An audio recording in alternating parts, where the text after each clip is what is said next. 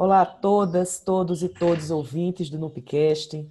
Estamos com o nosso 13º episódio hoje e hoje temos a honra de conversar com uma amiga, uma parceira, é, professora Márcia Félix. Né? Professora Márcia Félix é professora pesquisadora na UFAP, Universidade Federal do Agreste de Pernambuco, sediada em Garanhuns. Ela também é produtora cultural, é performer, trabalha com literaturas é, na perspectiva da antropofagia, das culturas híbridas. Né? Márcia Félix também tem uma, um ativismo político muito forte, muito importante dentro da cidade e, e de algumas regiões em torno. Então é com muito prazer que convidamos Márcia Félix para bater um papo com a gente hoje. Márcia, boa tarde, tudo bem? Tudo ótimo. Me escutam bem? Tá, perfeito. Oba! Que honra fazer parte do programa Honrada no Pelém, né? Nós, honrada somos nós ter você como parceira, pesquisadora também no Pelém, né? E agora, nossa, nossa palestrante, nossa falante, nossa é, é, intermediadora aqui no, no Picast, né? Então, Massinha, para as pessoas em geral conhecerem um pouquinho sobre você, a gente já pede pedido início, né? Que você já traga um pouquinho quem é Márcia Félix. Certo. Então, meu nome é Márcia Félix, eu nasci em 8 de fevereiro de 1972 em São Paulo. A minha mãe é de São João, casou com um rapaz de Caetés e foram viver em São Paulo, tentar os dias melhores, né? Como vários nordestinos. E eu, gêmea de, de um garoto, no momento a gente adquiriu três doenças e eu consegui escapar, como se diz, né? E daí eu vou falar, pular para a época que eu acho muito significativa pontuar, que é quando eu descubro o prazer, o gosto, a empatia, principalmente pela leitura. Né? Eu fui trabalhar num lugar que eu ficava muito tempo é, parada durante a semana e só um dia tinha muito movimento, então eu lia muito. E isso foi me despertando outras artes né? Bem como eu sempre gostei de fazer festas, eu morava em São João nesse momento, né? Então depois eu saio para tentar a universidade em Recife, João Pessoa, Campina e consigo entrar em João Pessoa, né, no curso de letras. E aí nos movimentos estudantis alternativos, bem como artísticos também, né? É, a gente vai configurando uma, uma postura e uma atitude política, né, que é a que hoje eu ainda apresento, né, dos direitos, da pluralidade, da humanização, né, do direito à vida, né, o que nós vivemos hoje é um genocídio, isso é terrível. E daí depois eu entrei no mestrado, né, morava em São João, aqui vizinho, e entrei no mestrado na UFAL. E do mestrado eu consegui é, é, o, passar para o doutorado, né, com a pesquisa sobre rap, hibridação, performance e utopia nas canções de rap. Eu trabalhei cinco capitais nordestinas, né, trabalhando essas categorias. E aí, acho que os orixás e Deus disse essa coitada sofreu demais. Veio o concurso da então AG em 2010 em abril eu terminei a minha tese, defendi em maio. E em junho eu fiz o concurso. Não, em maio eu fiz o concurso, em junho, eu final de junho, com começo de julho eu já comecei a dar aula aqui na UAG, no curso de letras, né? Como professora de literatura brasileira e também trabalho literatura é, popular, arte e cultura popular. Tem essa disciplina que eu sempre gosto de trabalhá-la justamente por o envolvimento que eu tenho né, com a cultura dentro da universidade e graças, depois de 10 anos de trabalho, né, eu entrei em 2010, eu tenho um certo trabalho com movimentos, né, articulações, porque nós acreditamos que é, é importante unir forças, né, não dá mais para a gente achar que vai derrotar esse pessoal que quer nos matar, literalmente falando, né? é, desunido, não, a gente tem que unir forças, né? Então, assim, eu coordeno alguns projetos na universidade, né? Já fui coordenadora do curso de letras, há pouco fui coordenadora do Prof. Letras, né? Orientamos diversos trabalhos, né, Mona? Somos parceiras em diversas bancas, né? E que as pessoas têm uma é, ideia equivocada de que na universidade a gente apenas dá aula, mas não é bem assim. Participamos de comissões, de colegiados, né? Orientamos bancas. E aí eu tenho alguns projetos, né? O, o principal deles, que foi defendido quando eu entrei na universidade, é o Poesias Utópicas, que a gente pesquisa, né, escritores locais. O que são escritores locais para nós? Que também temos o projeto Literânima, que é um projeto de extensão, mas é um grupo de recitação poética, né?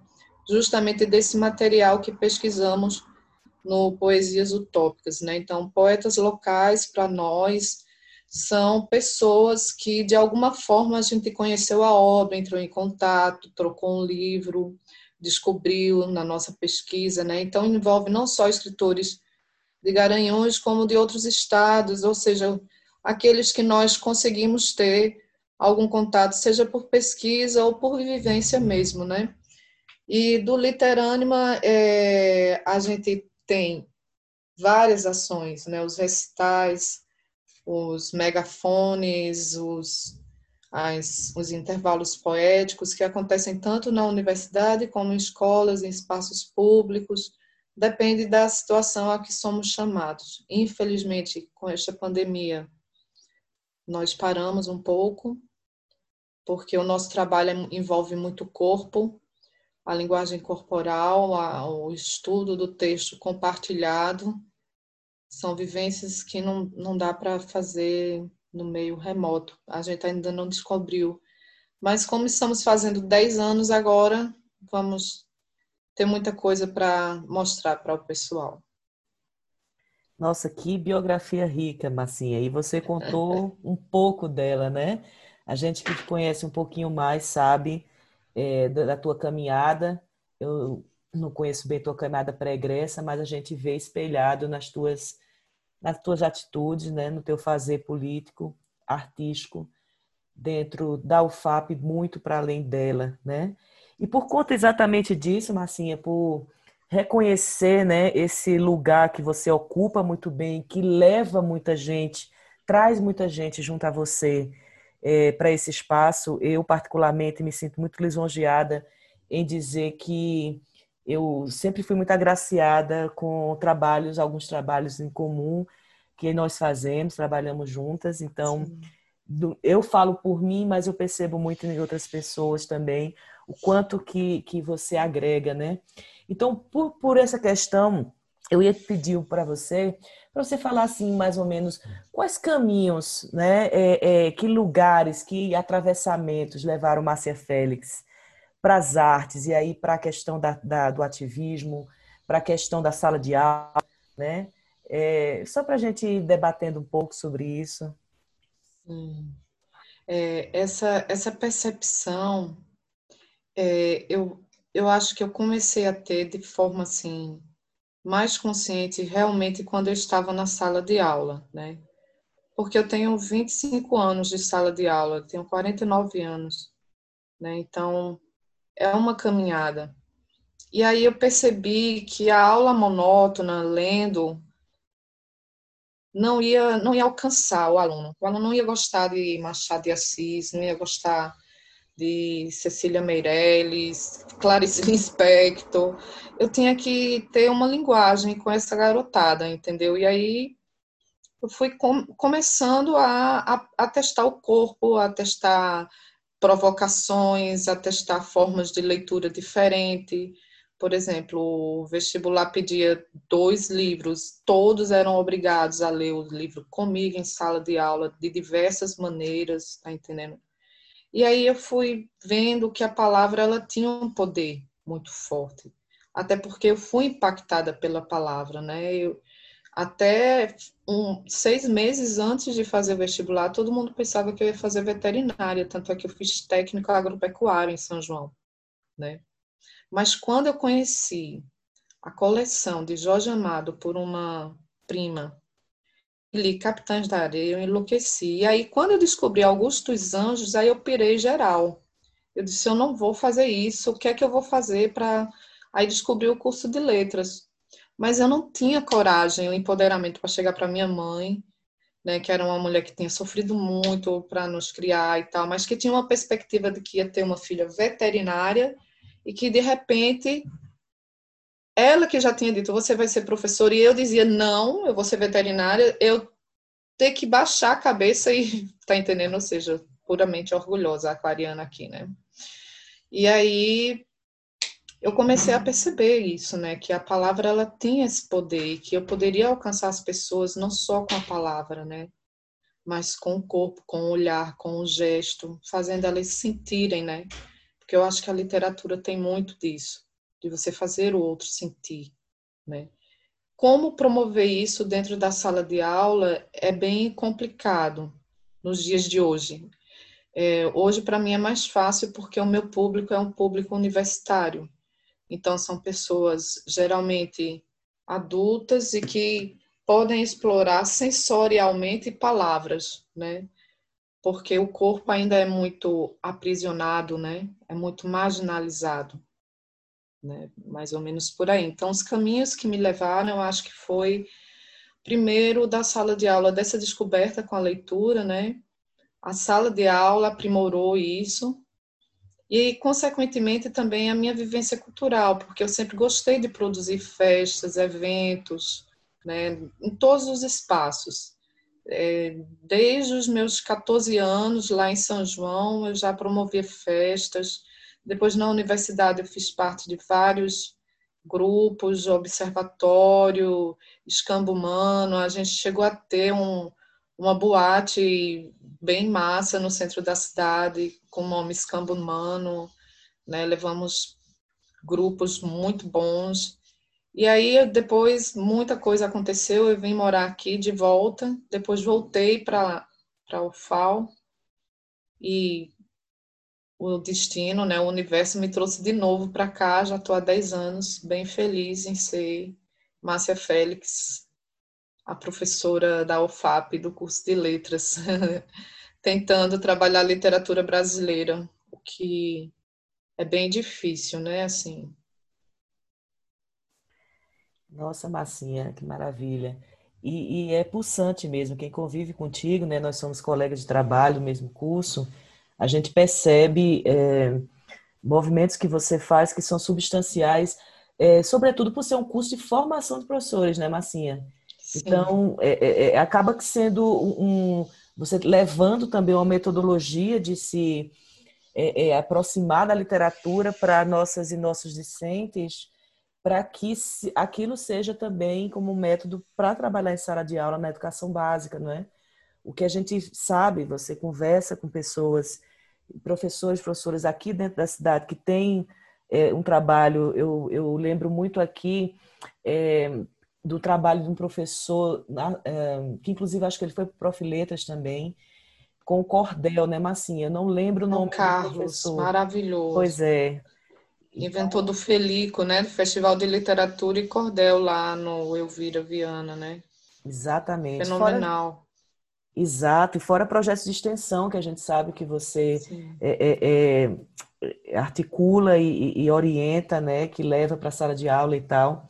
Então, isso é muito importante, não é? Para a formação também de futuras, futuros, futuros docentes, né? Para a educação básica, que é uh, o nosso maior alvo, né, Marcinha? É, eu acho que às vezes a gente esquece. A gente, quando eu falo, eu estou generalizando em termos de academia, tá? Assim, colocando aquele conceito bem elevado e pedante de dizer eu sou da academia, né? contextualizando bem o que é que eu estou dizendo. Então, às vezes, esse conceito nos, nos distancia da educação básica, não nos aproxima, né? É claro que isso foi sendo corrigido ao longo do tempo, né, com a inserção e a valorização, por exemplo, dos projetos de extensão e da extensão como uma das modalidades de ensino, né? uma, um dos viés para nós da universidade, a gente tem, pelo menos eu, quando entrei, tive que defender um projeto que vislumbrava ensino, pesquisa e extensão como três pilares da educação superior, né, da formação dos professores. Então, Exatamente. eu acho que isso, essa valorização, ela começou a se dar, mas agora ela, eu acho que agora a gente está passando por uma crise dos três, né? Porque a ciência vem sendo atacada do jeito que vem sendo, né? O ensino, nós educadores somos doutrinadores baratos, né? Que seremos substituídos por notórios saberes, né? E a extensão, para que extensão, né? No viés dessa, dessa galera que está aí no topo, né? Dizendo você vê pelo Enem, a forma do Enem mudou completamente. Eu tentei ser avaliador e não consegui. Foi totalmente desvirtuada assim a forma de avaliação, tá entendendo? É Muito tecnicista, né? Impressionante os ataques e a gente vê e, por exemplo, recentemente, né, a gente está com uma problemática grande na cidade de Garanhuns de uma figura que quer propor o ensino militar, né? a militarização do ensino, não apenas enquanto instituição, mas também enquanto base curricular, o que eu fico é, impressionada né, com a capacidade de não entender a própria competência, né, que isso não cabe a um vereador é, discutir sem dialogar com profissionais de educação, por exemplo, né, Massinha? Fora outras é. questões é. de ataque, eu digo, ao pensamento crítico como um todo. Sim. Né? Olha, eu acho assim, isso começou desde quando Alexandre Garcia achou que era pedagogo e foi dizer qual era a missão do professor. Isso faz uns três, quatro anos. Ou seja, vem, vem vindo um movimento de pessoas que não têm nada a ver com a educação falarem da educação, achar que podem dizer como deve ser a educação assim, é, eu não estou desmerecendo a instituição militar como a gente, a Teresa Leitão teve, veio pelas manas, né? As manas fizeram três bons debates sobre, e ela falou, existe, claro, a, a sociedade é plural, se tem uma tendência da sociedade que quer, tudo bem, mas você querer que toda a rede é, é, de ensino básico, né, perpasse por essa forma grotesca, né? Porque as pessoas que vão cuidar dessa, dessa militarização são militares é, aposentados, que ninguém sabe se passou por experiência pedagógica nenhuma, né? Então isso já começa a ser criticado daí, né? Ou seja, quem, quem diz o que é educação muitas vezes nem entrou na sala de aula. E nós que vivemos, né? Eu eu eu estou com 25 anos de sala de aula. Então, nós, né, que temos mais de cinco, mais, basta um ano hoje em dia, né, pelo contexto que a gente vem tendo nas escolas. Então, sabe qual é a realidade das escolas? Tem coisa que não existe, né? Não existe você impor uma forma é, tão quadrada, tão restritiva dessa, desse jeito às pessoas. Quem gosta da restrição fique com a sua restrição, mas a democracia é a pluralidade. Exato. Né? Que deve sempre prevalecer e é o nosso bem maior, né, Massinha? Exatamente. Tanto exatamente. que nossas maiores preocupações na defesa é exatamente isso, né, da democracia, porque é o espaço que nos cabe, por exemplo, estarmos conversando sobre isso, né? E, e, e de debater em sociedade, né? Enquanto a gente não precisa estar num, num cargo político para se entender um sujeito político, né? Não. Somos um, somos cidadãs, cidadãos e a gente por si só já é um agente político, né? Então isso só é possível na democracia, na é verdade. Então Exato. você fala quando você fala do notório saber, mas assim eu me lembro muito é, logo quando houve o golpe, o Michel Temer assumiu que veio a MP do ensino médio, mas curiosamente Sim. só para a rede pública. E, e, a primeira coisa foi retira o ensino de sociologia, filosofia, educação Sim. física escolas, né? Artes. E, artes, exatamente. E se coloca o executor, porque veja só, mas assim, até hoje, né? É, nossa profissão, é por isso que a gente não tem, sei lá, a ordem dos professores do Brasil, por exemplo, porque nós uhum. somos tidos é, como executores de um ofício e não como profissionais. E isso, pela lei em si, já garante né, a legalidade né, da, da questão do notório saber. Então, você vê, eu, da área da língua inglesa, passei muitos anos da minha vida dando aula em cursos de inglês, e o que eu mais via era, assim, todo mundo que a maioria não era professor. Então, assim, era dentista, era advogado, era médico, era não sei o quê, não uhum, era professor. Uhum. E, estava ali dando aula. Só que eu duvido muito, Massinha, que eu ou você, é, é, formados em licenciatura, é, é vamos para uma um consultório de dentista tirar dente de Jamais. Alguém, né? E, e, e etc. Jamais, então, jamais, jamais. E isso me faz lembrar os dizeres de Darcy Ribeiro, quando ele fala que o, o, a questão da, da, da é do fracasso né, da educação, de fato, é um projeto e a gente vê diariamente isso, né, Massinha? Sim, entendemos isso diariamente. É por isso que quando você aqui coloca a questão da performance, né, da voz e do corpo, por isso que eu digo como hoje é complicado trabalhar com isso em sala de aula, entendeu? porque nem todo mundo tá, é, entende a, a função do corpo em todos os aspectos da sua vida. Né? No político, porque o corpo político é aquele que se coloca, então ele está sendo visibilizado, ele sabe que tem um risco. Né? O artístico também, mas canaliza emoções. Essas emoções também podem reverberar para ele, né? Então o corpo ele ele é um potenciador de sentimentos, de emoções, né? E consequentemente do próprio ato de estar no mundo, de questionar o mundo, né? A gente vê isso no literânima. Quando a gente faz uma entonação que olha para o olho da pessoa e a pessoa responde com o olhar, com o gesto, né? A gente teve uma apresentação nossa em, em Serra Talhada, que nós levamos o Poétnico, né, que é de César Monteiro, um escritor maravilhoso daqui de Brejão e daqui de Garanhuns. E nós fizemos uma montagem, né? Éramos os orixás e, e recitávamos versos que remetem à, à comunidade quilombola da família dele, né? E Teve uma garota que ela não parava de chorar. Tá entendendo? A gente já teve situação também de levar o Casulo da Alma, que é de outra obra dele, para a sala de aula. Nós fizemos 12 apresentações nas escolas de Garanhuns. E eu me lembro bem que uma, a Eliane Vilar estava lá, ela era da Secretaria da Mulher, e ela chorou, e ela disse que nunca tinha, que era muito difícil de chorar. Porque a história realmente era sobre um abuso, né? a garota era levada pelo cafetão, abusada até a morte. Isso usando os poemas, né? A gente, a gente roteirizava, pegava, descobria o escritor, lia, gostava dos poemas, e quando juntava os poemas, surgia o roteiro, e aí ia se criando a história. Tanto é que eu começava com um, com um é, personagem, e no final, na décima segunda, eu estava no terceiro personagem a coisa ia assim, ó, era fantástico.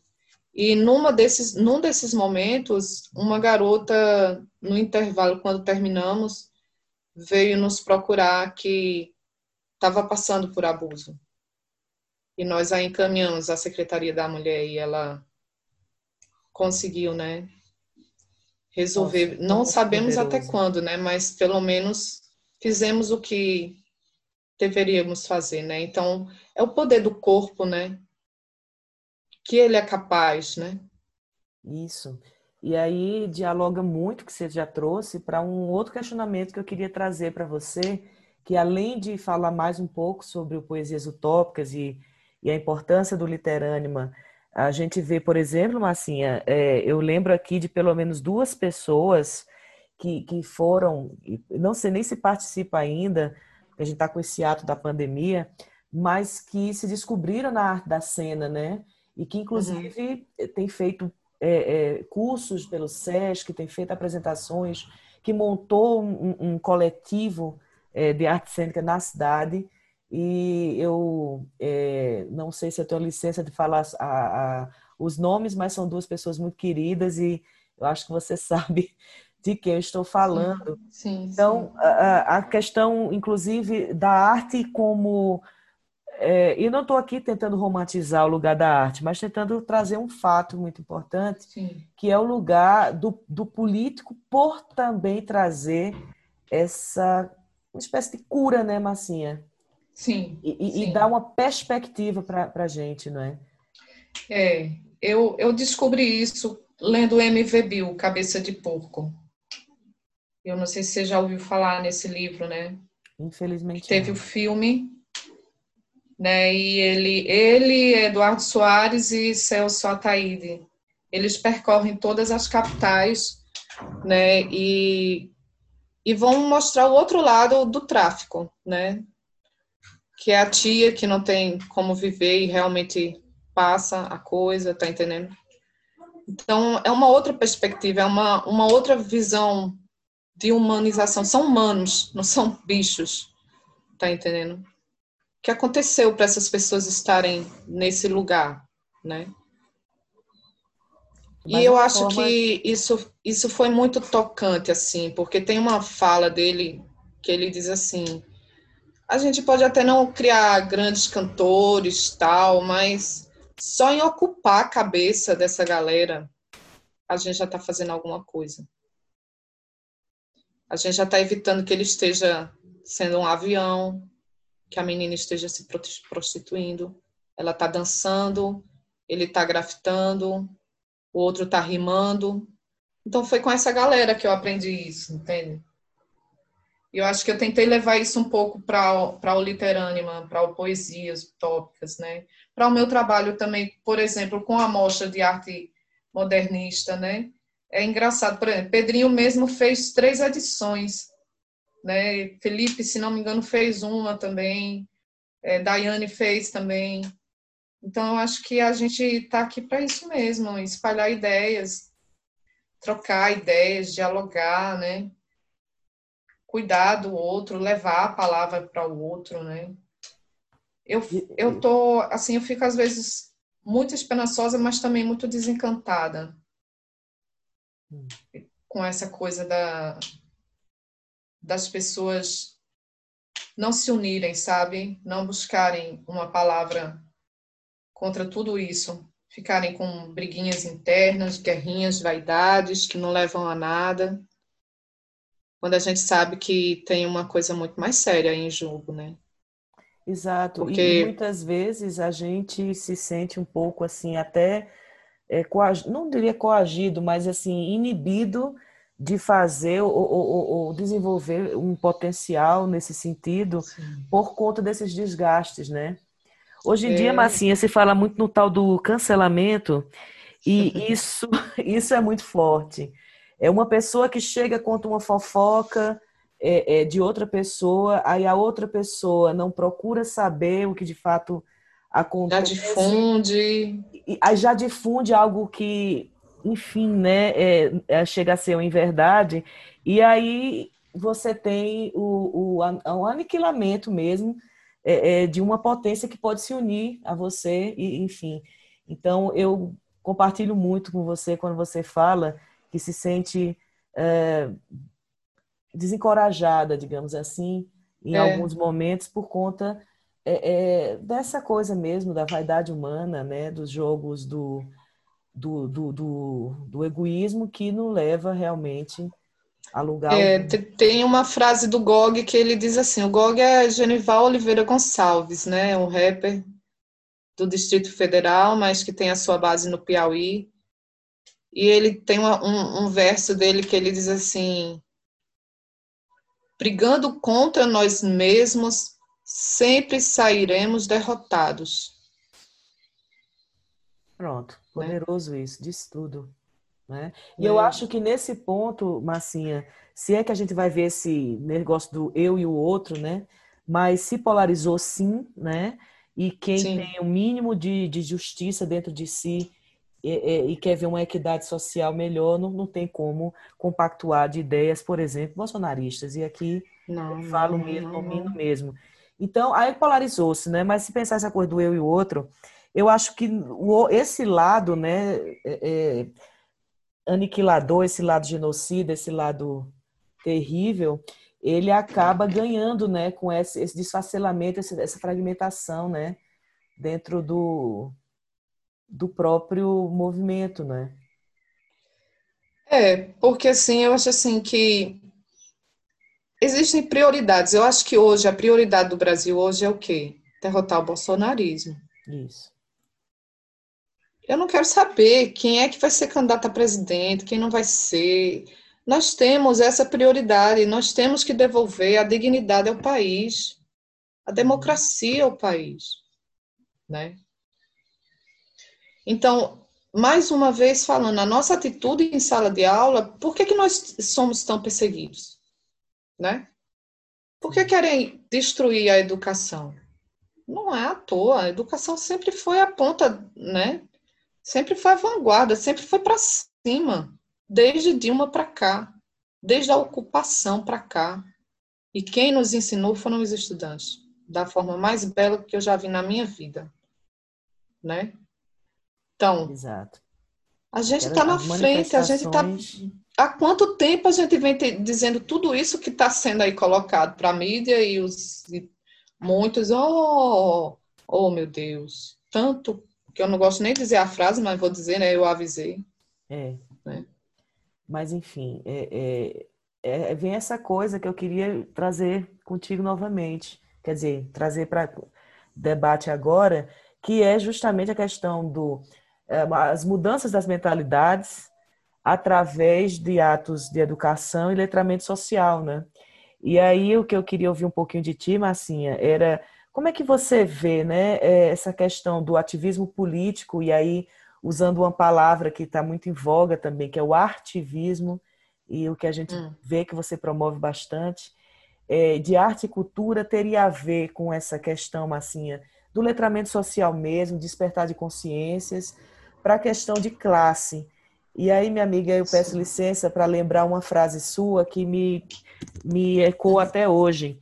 Quando estava uh, no momento depois do ele não e a questão do vira-voto, você promoveu uns debates na universidade para a gente dialogar com, com, toda a comunidade acadêmica sobre uh, o perigo né, de um Bolsonaro no governo. E Sim. aí você falou assim: é interessante como professores, professoras, alguns professores, algumas professoras, não se entendem como classe trabalhadora. Sim. E, portanto, reproduz esse sistema é, burguês elitista dentro da própria universidade, que é um lugar que deveria ser o oposto, né?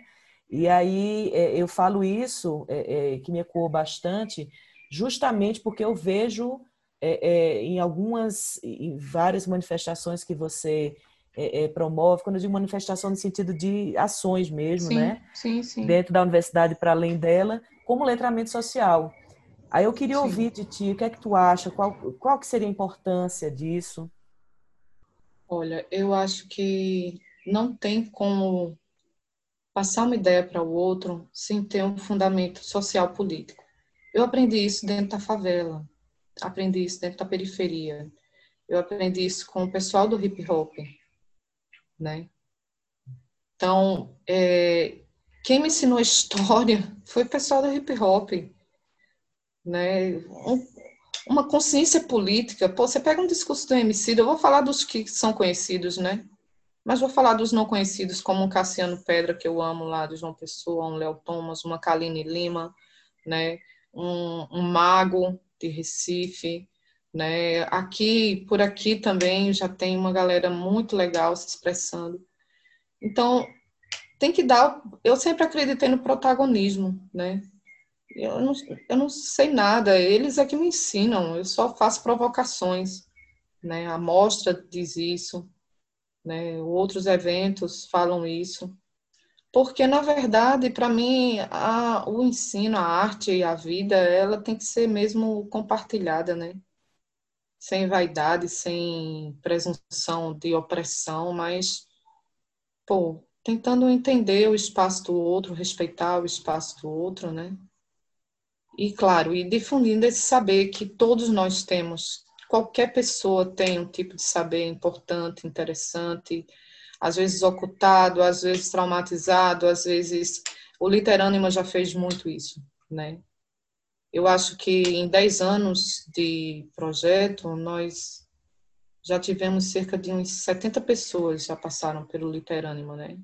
De entrar, sair, ir para outros cursos, fazer trabalhos voltados para o literânima, né? Para a nossa teorização da poesia do corpo da voz, né? Também de poetas locais. Temos um bom acervo.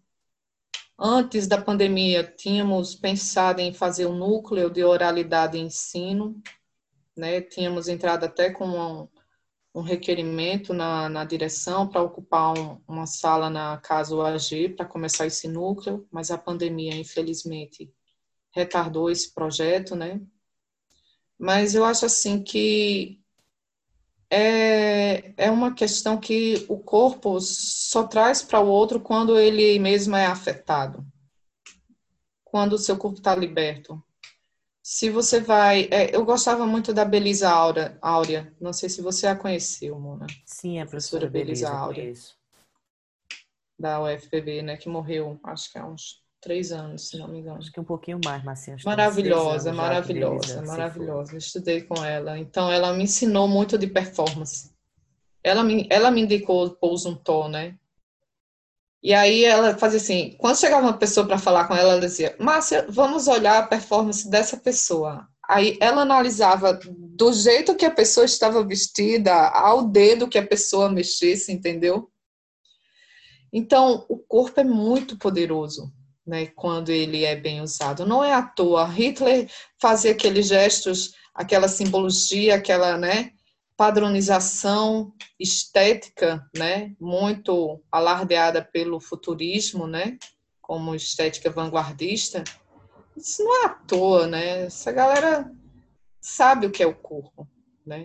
E digo a você, quem está aí no poder não é burro, não. Ele só finge que é, minha amiga. Sabe muito bem o que faz. Com e certeza. faz sistematicamente, né?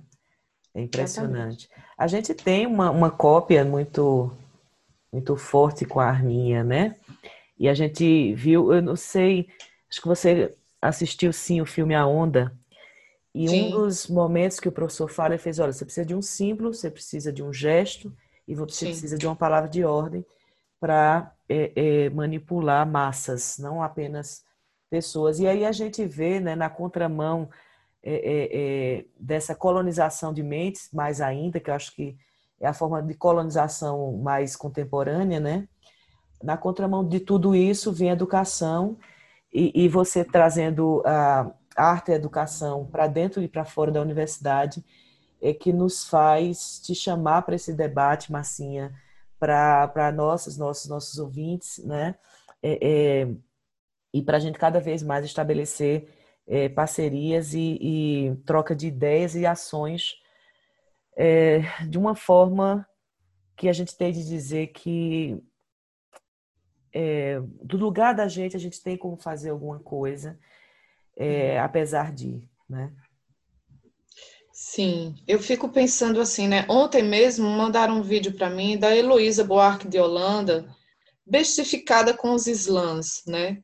Eu acho que foi o mesmo impacto que eu tive há 10 anos, quando eu me inseri, há 10, 12 anos mais ou menos, quando eu me inseri, eu já conhecia há muito tempo o movimento hip hop, né, mas eu me inseri mesmo, né, entrei de cabeça, né, e, e essas potencialidades, né, como, como a escola pode negar esses saberes, essas coletividades. Exatamente. Né? Massinha, eu tive a oportunidade Como de conhecer... Como é que eu posso conversar com meu aluno se eu proíbo ele do passinho, se eu proíbo ele do seja lá do que for, eu tenho que tentar ver isso de uma forma pedagógica. Como é que eu posso pegar esse elemento a meu favor, não a meu desfavor, né? Exato. Então, eu, eu acho que a, a, a, via da repressão não é a favor, né?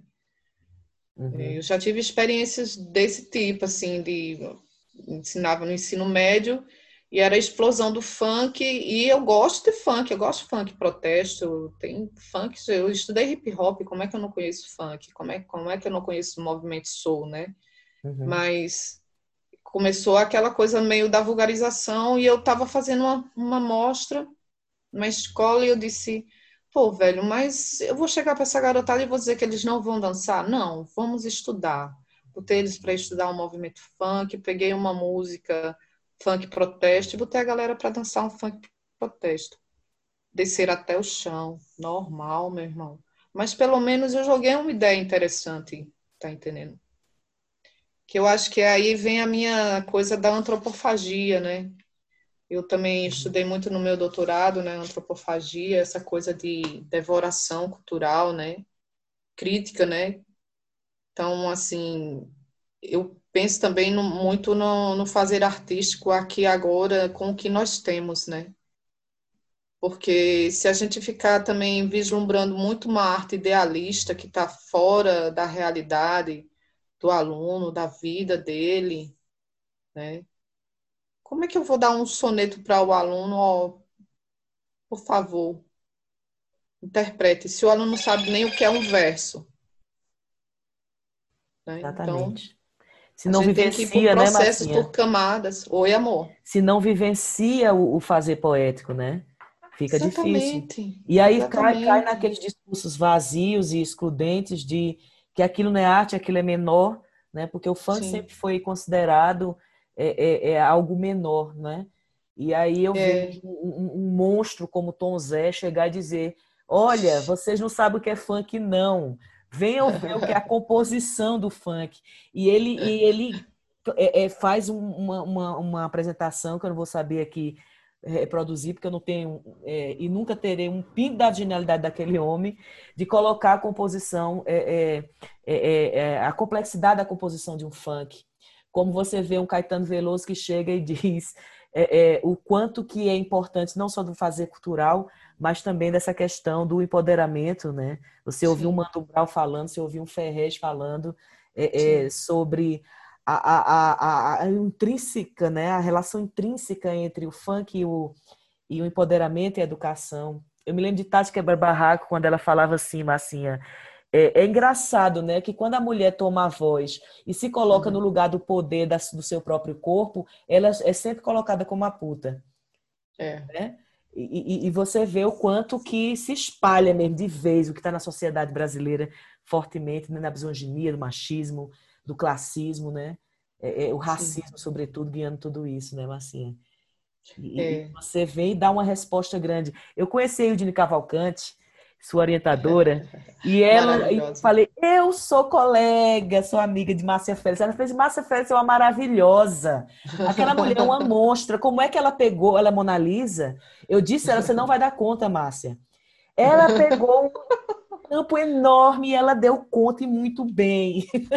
Pô, me lasquei todinha. Maravilha. Mas é uma maravilhosa. É isso, é essa coisa, né? Você chega na universidade e você encontra pedras, mas você encontra anjos também, né? E assim, a Ildine foi.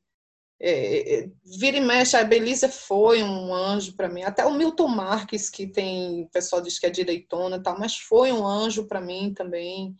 Né? Eu aprendi a ser pesquisadora a partir dos grupos com ele sobre literatura clássica, né? Ilíada, Odisseia, Eneida. Então, né? Muita gente pensa que eu não dou conta desse universo. Eu dou, mas eu acho assim, a gente tem que ter escolhas e oportunidades de escolhas, né? É isso que eu primo principalmente, né? Que os nossos alunos, que os seres humanos conheçam tudo e possam dizer, eu quero escolher dançar funk, eu quero escolher ouvir Beethoven, eu quero escolher um forró pé de serra, eu quero calcinha preta, eu quero, seja lá o que for, tá entendendo? Mas que ele tenha oportunidades, né? Isso. Que seja dada a ele oportunidades e não imposições, né? Uhum. Eu, eu conversando, eu tive um prazer de conhecer um professor maravilhoso chamado Alexandre, da, da Educação do Campo, lá da Paraíba. Você sabe que a questão campanzina Paraíba é muito forte. Uh. Eu sou uh! muito grata em ter conhecido Dona Elizabeth Teixeira, ter conhecido Ai, as pessoas do movimento do MST na Paraíba, me formou muito como gente. E aí o Alexandre ele falava assim, para você ver, Marcinha, por quatro vezes ele teve o projeto dele de doutorado negado, Uhum. É, e a professora Rita, que é uma grande também lá na UFPB, que disse: Não, vamos cá, vamos conversar. E aí ele terminou. E hoje ele é profissional UFCG de Sumé. E ele falou assim, Mona, ele me apresentou Escurinho. Tu conhece Escurinho, né, Marcinha? Ah, amo Escurinho. Maravilhoso. E aí ele falou, é, é, Mona, tem um cara massa para te apresentar, para te... Aí, beleza. Aí a gente conversando, a Escurinho falou assim, eu acho engraçado, professora, me chamou de professora. Eu acho engraçado, professora, que esse pessoal diz que a gente, é assim, da periferia e tudo, que a gente não entende, é, é, por uhum. exemplo, um Chico Buarque. Como assim a gente não uhum. entende um Chico Buarque? A gente não pode pagar 400 conto pro show do cara. É. Olha que coisa, né? Então, assim, Chico Buarque, que outrora sempre foi considerado ah, é popular, não sei o quê, e agora está colocado num, num, nível, assim, até inacessível. Eu não posso dar 400 conto no show. Não. Ai, não. Morro é de isso? chorar, né? É. Ai, meu Deus, porque Chico, né? Meu Deus. Mas, infelizmente, né? Então, é, é justamente isso, né? São as inversões de valores sobre isso. os bens culturais levados às pessoas, né? Porque na verdade Chico Buarque deveria estar na praça pública, né? Exatamente. É, é. Né? Isso, isso atende a quê? A quem, né? Ou seja, quem é que tem coragem vê... de botar um Chico Buarque na praça pública, Exato. bancar a produção do isso. cara, tal, a segurança, tudo que envolve, né, um show da maestria que, de um Chico Buarque, experiência. Do, né, do Milton, Bom, Milton Nascimento, de um João Bosco, né? Essa coisa do funk. O João Bosco chegou assim uma vez, eu estava vendo uma reportagem do João Bosco, e ele disse, perguntaram a ele sobre o funk, né? Ele fez, pô, eu acho que se eu entrasse num baile funk, eu ia dançar funk, porque é uma coisa biológica, não tem como.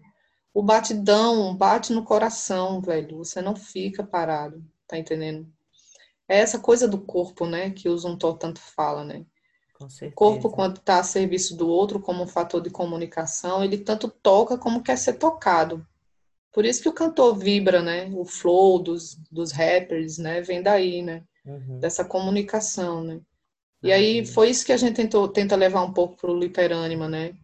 Para chamar, mobilizar as pessoas, para ouvir, para prestar atenção, né?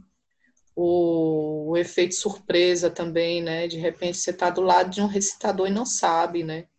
O cara começa a recitar do seu lado.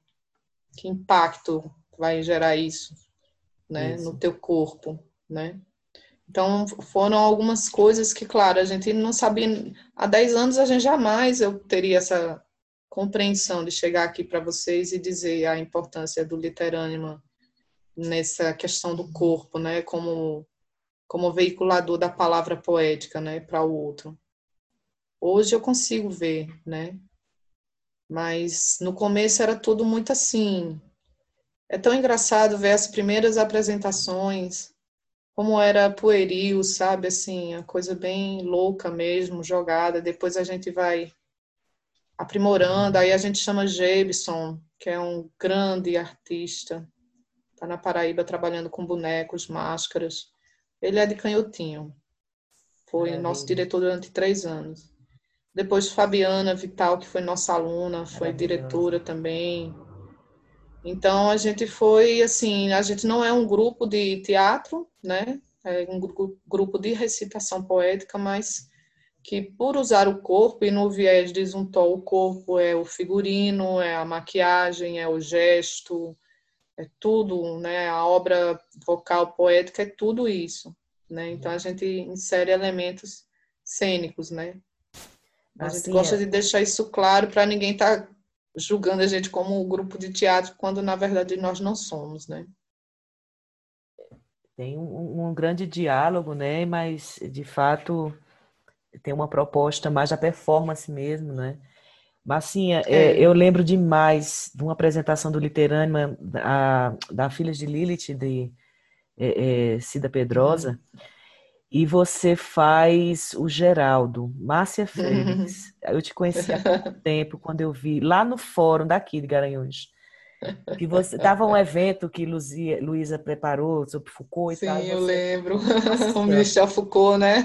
Michel Foucault. E aí você, quando entra trazendo Geraldo, eu fiz, meu Deus.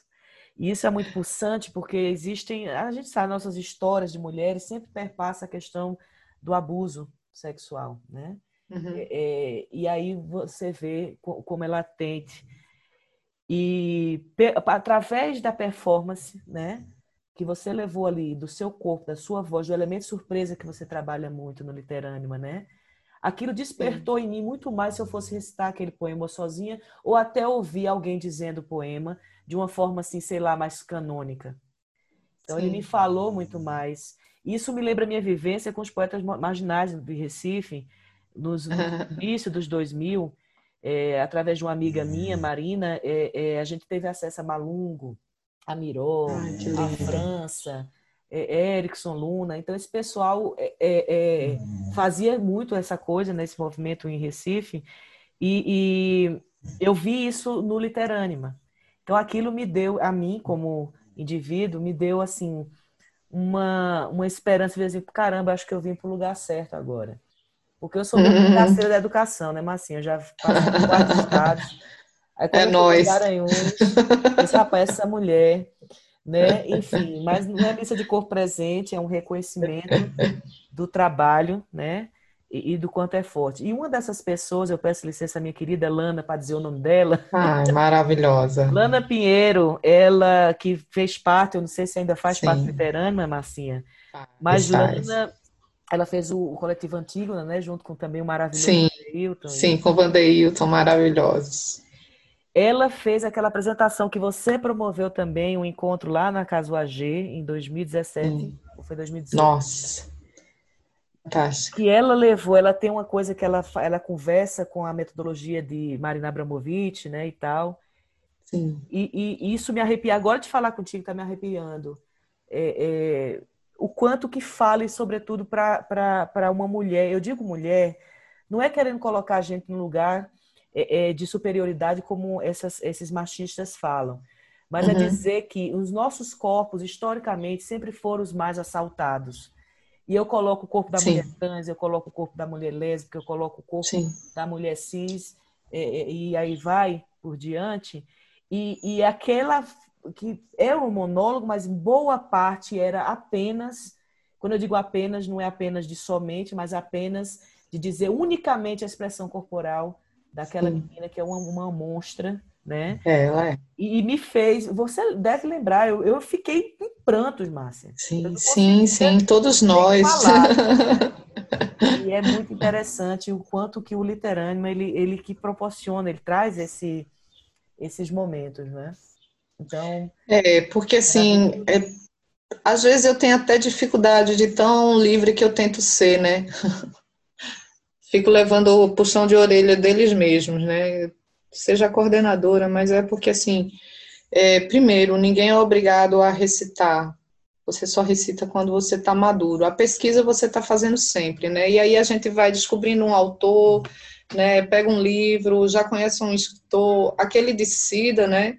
Foi uma montagem para o, o, o Dia da Mulher. E rolou dois anos E assim, o que é legal é porque é, é coisa da performance, né? Nunca é a mesma coisa, né? Sempre vai mudar de acordo com o lugar, com o público, com o que está acontecendo na hora, né? E aquele dia ali, o, o, o Geraldo, ele surgiu porque, na verdade, o livro As Filhas de Lilith são mulheres, né? É Teresa o nome do poema. Isso. E é abusada por Geraldo, né? Mas aí tinha uma garota que fazia Teresa e ela saiu e não tinha ninguém para substituir. Eu peguei Teresa. Só que aí eu disse, pô, não vou fazer Teresa, eu vou fazer Geraldo. Porque eu queria mostrar, eu queria entrar na pele do Geraldo, tá entendendo? Eu queria entender porque a performance ela te dá um minuto dessa imersão, né, no mundo do outro. E aí eu queria entender a, a, a do Geraldo, né? E fui assim, bem, foi bem profunda até hoje, né? Eu vou ver se eu vou conseguir recitar aqui para vocês. Ah, maravilha! Mãos enormes, as de Geraldo, tão grande que mal cabem no corpo magro de Teresa. naquele tempo, queriam ter uma casa no campo, passaram as férias em Babilônia. As mãos de Geraldo mal cabiam nos seios pequenos de Teresa. Mãos enormes as de Geraldo, tão grandes que não cabem no corpo de Teresa, que está neste momento sendo encaminhada por um carro do IML. Mãos enormes, as de Geraldo. Quase isso. Errei o final. Nossa Senhora, Que coisa poderosa. É impressionante como a arte ela ela toca na alma mesmo, né? É, a voz, né? Você... Então, é, são essas coisas que a gente começa a perceber que pode fazer, tá entendendo? Que pode tocar no outro, que pode letrar socialmente, porque o outro vai, ele entra nesse lugar, né, e diz, pô, é o meu lugar de fala, é, é o que eu queria dizer e não consigo, é o que eu queria sentir e estava preso, né? Maravilha demais, Massinha. Obrigada por ser essa pessoa, essa mulher maravilhosa que traz isso pra gente, que só faz somar mesmo e, e, e marca, marca muito a vida de muita gente. Você é uma inspiradora muito grande, Massinha. Sou, eu não vou, eu não sou suspeita para falar de você, não. Eu estou falando é, é, questões vindas de vivências, experiências pessoais Sim, no coletivo. A gente já dividiu muita coisa, né? A gente já compartilhou muita coisa linda, né? Maravilha. Eu Vida também tenho maior, maior rasgação de seda por Vossa Excelência. Vossa Excelência. É porque assim, Mona, é muito legal quando as manas chegam, tá entendendo? Você às vezes se sente meio só. Então, quando, eu, quando você chegou na UFAP, eu disse, pô, que bom, uma pessoa que gosta de cultura, que vai trabalhar, e tanto é que você tem uma contribuição enorme também na universidade, tá entendendo? Tem muitas garotas né, que tem você como referência, como inspiração. Eu acho que é o nosso papel, tá entendendo? Sem essa coisa de missão, né? Mas assim, se a gente tá na coisa, vamos ser, né? Não dá para ser educador sem ser empata, né? Sem, sem se afetar ou amar o outro Exato. ou tentar mexer no outro, né, de alguma forma. E Se ele vai se tocar ou não, paciência, mas a gente tá fazendo o nosso, né, amiga? Isso, e alguém sempre se toca. Sim. E a gente tem que causar mesmo, né, minha amiga? Porque se eu, é. eu costumo dizer assim, ah, se for fazer desfilinho, aí a gente tem um carnaval ah. mais a ala mais careta, né? Não, eu me lembro pra... que eu também fui da do FERP, né? Eu é. fui presidente da Associação dos Professores. E eu me lembro que numa uma, numa possibilidade de adesão a uma mobilização, não era nenhuma greve, era um dia só, sem aula. Vamos fazer o quê? Vamos para a rua, vamos para a rua. Mas aí a professora, por favor, vamos é, proibir as palavras de ordem. Eu disse, é um desfile ou é uma manifestação? Exatamente.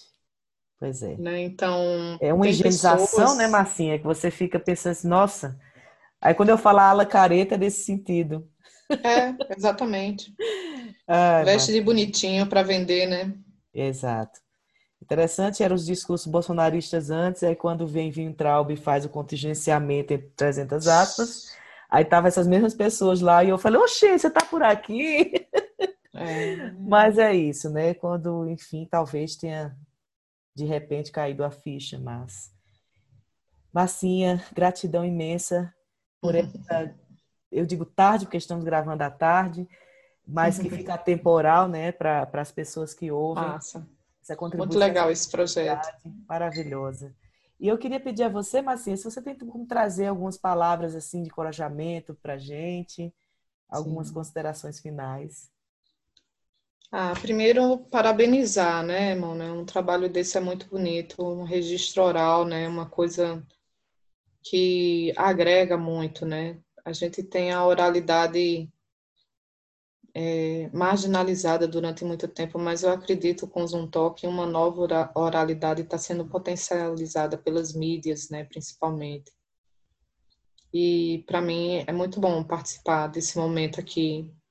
Dizer que eu também gosto muito dos seus trabalhos. Acho que nós temos que dizer para os alunos que eles precisam sair do egoísmo e do individualismo, né? Que sejamos pessoas empáticas, que se não queremos ser educadores, então não leva, busque outro caminho, mas se é para ser, que faça com muita dedicação e sabendo que não é uma tarefa fácil, mas é muito gratificante e não é gratificante do ponto de vista financeiro. Claro que isso é importante, né? É lógico. Mas para gente que gosta do que faz, quando um aluno diz que passou a gostar de tal escritor, passou a gostar de ler, conseguiu fazer uma coisa, para a gente é muito mais poderoso, sabe? Saber que a gente conseguiu tocar no outro com a palavra. Que o outro conseguiu entender que ele é corpo e palavra e que ele pode se colocar, né? Porque Zuntó diz que o corpo palavra é uma legitimidade que é dada a ele pela comunidade. Por isso a força dos rappers, do slam, né? dos cordelistas, dos repentistas, dos emboladores, né? dos cantores, de modo geral, né? porque eles são corpo-palavra, né? eles voz, essa voz que emana essa palavra que tem poder, né? E não é o poder no sentido cristão, clichêizado, né? Mas a palavra que empodera, né? Que faz o outro se reconhecer. E é isso. Muito obrigada e estou sempre à disposição, meus amores. Gratidão a você, Massinha. Muito obrigada mesmo por essa tarde maravilhosa de trocas e, e conhecimento. Então, somos muito agradecidas. E nós do Nupcast desejamos a todas, todos e todos momentos de muitas reflexões a partir das contribuições de Márcia Félix. Gratidão mais uma vez, Márcia. Um abraço um a todas as pessoas e até a próxima.